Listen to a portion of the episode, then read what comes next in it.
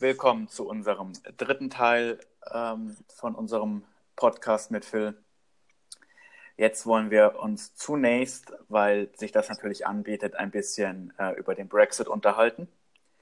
Ähm, Phil ist ja derzeit ähm, wegen seines Studiums äh, in, in London und kann das ähm, hautnah miterleben, was da gerade äh, bei dem Brexit äh, passiert. Willst du da vielleicht mal kurz einfach mal aus dem Nähkästchen plaudern, was dir da so einfällt? Ja, also äh, es ist natürlich, ich meine, ihr kriegt das ja auch mit, es ist ähm, wirklich ein absolutes Chaos hier in, in Großbritannien, dieser ganze Brexit. Ähm, äh, Überraschung, Überraschung, es hat sich herausgestellt, dass die ganzen Anti-Europa-Populisten eben nur sagen können, was sie nicht wollen, aber keine Alternativen anbieten können, äh, wie sie es denn besser und alternativ machen möchten. Ähm, das hat jetzt dazu geführt, dass äh, Großbritannien sich innenpolitisch absolut zerstritten hat. Das äh, Volk ist auch wahnsinnig gespalten hier, wenn es um Brexit geht. Ähm, es, ähm, es, ist wirklich ähm, sehr, sehr ähm, sagen wir, angriffslustig, was ja alles abgeht. Auch innerparteilich ähm, gibt es hier ganz große Probleme und äh, da hat sich ja zum Beispiel Labour auch schon, äh, gab es schon einige Abspaltungen. Es gibt auch in der konservativen Partei äh, viele Abspaltungen, die ähm, da aber eher äh, sozusagen die äh, harten Brexiteers sind. Und ähm, am Ende geraten dabei ähm, gerade die jungen Menschen unter die Räder. Weil wenn man sich anschaut, äh, wer wie abgestimmt hat damals beim Brexit-Referendum, ähm, dann war das zwar eine knappe Mehrheit dafür, aber gerade die jungen Menschen ähm, haben zu großen, großen Teilen gegen den Brexit gestimmt. Und ähm, was, ich, was ich wirklich unfassbar ähm, toll fand und was mich wirklich bewegt hat, war ähm, die Anti-Brexit-Demo letztes Wochenende, wo ich auch selber dabei war, wo über weit über eine Million Menschen auf den Straßen waren, um für Europa zu demonstrieren. Das war wirklich ein unglaubliches er ähm, Erlebnis, da dabei sein zu dürfen. Ähm, man muss sich das einfach mal vorstellen und ins Verhältnis setzen. Eine Million Menschen, das sind doppelt so viel, also so die Leute, die dort mit, die, die Anzahl der Leute, die dort mitgelaufen ist, war knapp doppelt so viel wie die Einwohnerzahl Hannovers. Ähm, die ganze Stadt war wirklich voll mit Europaflaggen. Ähm, und das zeigt, es gibt hier immer noch eine sehr, sehr starke ähm, Gruppe, große Gruppe an Menschen, die ähm, eben für einen Verbleib in der Europäischen Union ist. Und was da gerade im Parlament abläuft, kann man wirklich nicht anders beschreiben als absolutes Chaos. Ähm, es ist immer noch nicht klar, was am Ende passiert. Der Brexit wurde jetzt um zwei Wochen erstmal verschoben, ähm, gemeinsam mit der EU, äh, weil, wie ihr wisst, dieses Abkommen zweimal abgelehnt wurde und auch bisher noch keine ähm, Aussicht darauf besteht, dass es jetzt letztlich dann doch ab, ein, äh, angenommen werden soll. Ähm, was allerdings die Alternative ist, weiß man auch nicht so genau. Es gibt ja, wie gesagt, viele, die für ein zweites Referendum sind. Ähm, das sind auch die Leute, die ähm, hauptsächlich ähm, jetzt am Wochenende gegen, äh, gegen den Brexit auf die Straße gegangen sind. Ähm, dafür gibt es aber derzeit noch keine richtige Mehrheit im Parlament. Zumindest ist die nicht absehbar. Ähm, und ansonsten gerade die Sozialdemokraten, Labour, die Labour-Partei ist hier leider auch äh, sehr gespalten. Ihr Parteivorsitzender Jeremy Corbyn ähm, ist ähm, insgeheim, äh, sagt man, auch ein Brexiteer und ist deshalb, obwohl seine Partei eigentlich ein zweites Referendum fordert, sehr, sehr zurückhaltend, was das Ganze angeht und positioniert sich nicht, stimmt aber trotzdem immer gegen alles, was, äh, was auf den, ähm, was, was zur Abstimmung kommt. Und nur unsere Parteifreunde, die äh, Lib Dems, die Liberal Democrats, ähm, hier in Großbritannien stehen wirklich gegen den Brexit auf und versuchen dagegen Stimmung zu machen, aber es ist einfach sehr, sehr schwer. Und man muss auch sagen, wenn jetzt weiterhin nichts passiert, wenn, dieses, wenn dieser Deadlock hier ähm, anhält, dann ähm, steuert Großbritannien tatsächlich auf einen No-Deal-Brexit hin. Und äh, das wäre nicht nur für Großbritannien eine Katastrophe, sondern für uns auch wirklich problematisch, weil dann alle Handelsbeziehungen ähm, vom einen Tag auf den anderen auf einmal Steuern äh, und Zöllen unterworfen wären und anderen Regeln unterworfen werden und das hier wirklich ähm, ein absoluten, äh, absolutes Chaos verursachen würde. Man weiß auch nicht genau, was mit der Grenze in Nordirland passiert ähm, ob es da nicht wieder zu, äh, zu Kämpfen kommt. Was auch viele nicht mitbekommen, es äh, gab tatsächlich inzwischen schon einige Terroranschläge.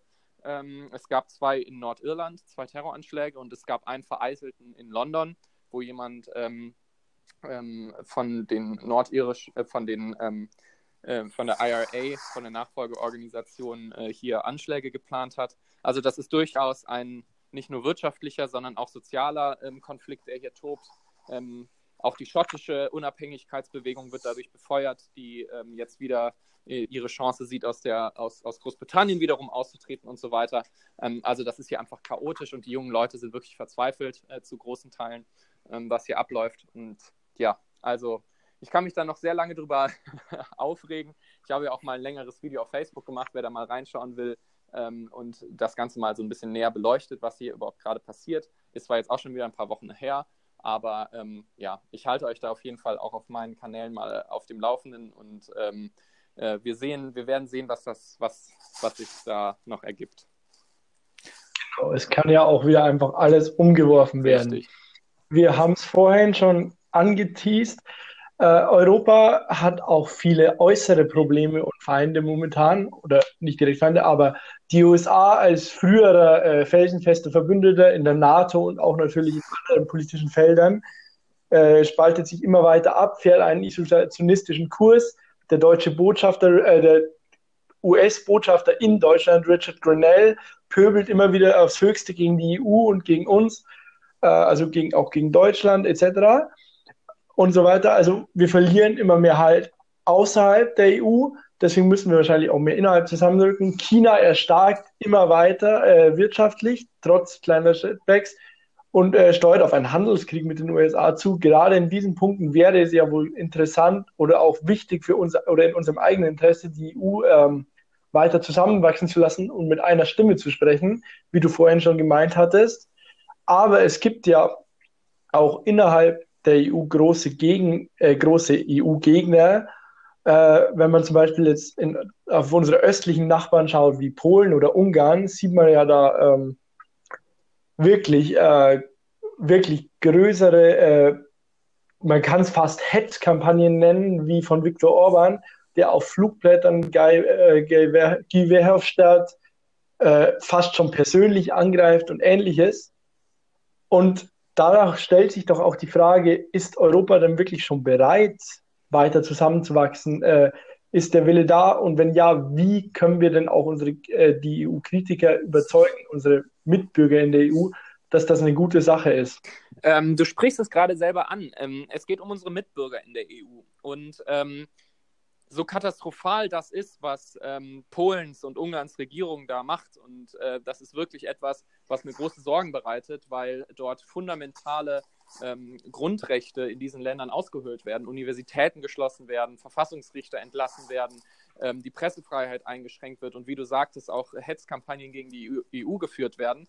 Ähm, und da muss man auch, um da noch einen kurzen Exkurs zu machen, muss man auch sagen, ähm, bin ich äh, zutiefst enttäuscht von unserer bayerischen CSU, die, ähm, die nach wie vor ähm, Orban äh, nicht geschafft hat, aus der EPP auszuschließen. Sie haben jetzt ähm, eine Übergangszeit, in einer, für eine Übergangszeit haben sie äh, die Parteiämter sozusagen ruhen lassen und äh, äh die Mitgliedschaft von Fidesz ruhen lassen, aber sie haben sie eben nicht dazu, sie haben sich eben nicht dazu durchringen können, sie auszuschließen die CSU hat jahrelang ähm, Orban und äh, diese Leute hofiert und auf Staatsempfang ähm, äh, gerade in der Flüchtlingskrise ähm, immer wieder eingeladen. Man muss sagen, das finde ich wirklich hochproblematisch, dass hier ähm, die CSU, deren Spitzenkandidat ähm, Manfred Weber ja auch für die, für die, europäische, für die europäischen Christdemokraten als Kommissionspräsident kandidiert, dass sie diese, diese Anti-Europäer hofieren. Und da muss ich wirklich ganz klar sagen, ähm, da muss auch die EU ganz klare Kante zeigen und darf sich sowas nicht weiter bieten lassen,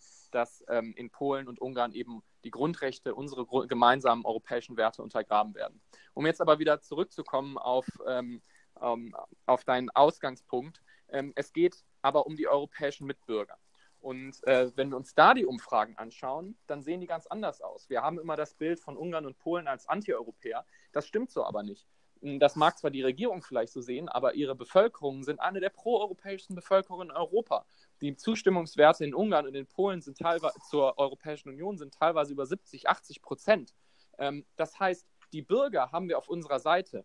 Ähm, und diese müssen wir letztendlich erreichen. Und ich glaube, da kann Europa durch ganz viele Maßnahmen eben gerade diesen Bürgern wieder zeigen, dass Europa, dass es wert ist, für Europa zu kämpfen, dass es auch wert ist, ähm, da ihrer eigenen Regierung auf die Füße zu treten und ihnen zu sagen, dass es so nicht weitergehen darf mit der antieuropäischen Hetze, weil, wie du selber angesprochen hast, nur Europa gemeinsam die großen Herausforderungen unserer Zeit lösen kann. Und gerade unsere osteuropäischen Partner ähm, sehen sich zum Beispiel ähm, einer unglaublichen ähm, Gefahr von Putin gegenüber. Wir haben das so hier in Deutschland teilweise nicht auf dem Schirm, ähm, aber wenn man zum Beispiel ins Baltikum schaut, dann haben die Leute wirklich eine enorme Angst vor ihrem russischen ähm, östlichen Partner, äh, ähm, Nachbar, weil ähm, der, wir dürfen es nicht vergessen, 2014 ähm, Militä mit militärischer Gewalt in ein anderes östliches ähm, europäisches Land einmarschiert ist. Und das sind Dinge, ähm, wo wir die Bevölkerung in diesen Ländern gerade eben mit solchen Projekten wie einer europäischen Armee davon überzeugen können, dass Europa ihnen einen, einen Nutzen im Alltag bringt, sie für sie auch Sicherheit garantiert. Und das ist in diesen Ländern ähm, ähm, hochrelevant, dieses, dieses Thema. Ähm, und sie zum Beispiel auch mit einer gemeinsamen Außenpolitik nach außen stark vertreten kann.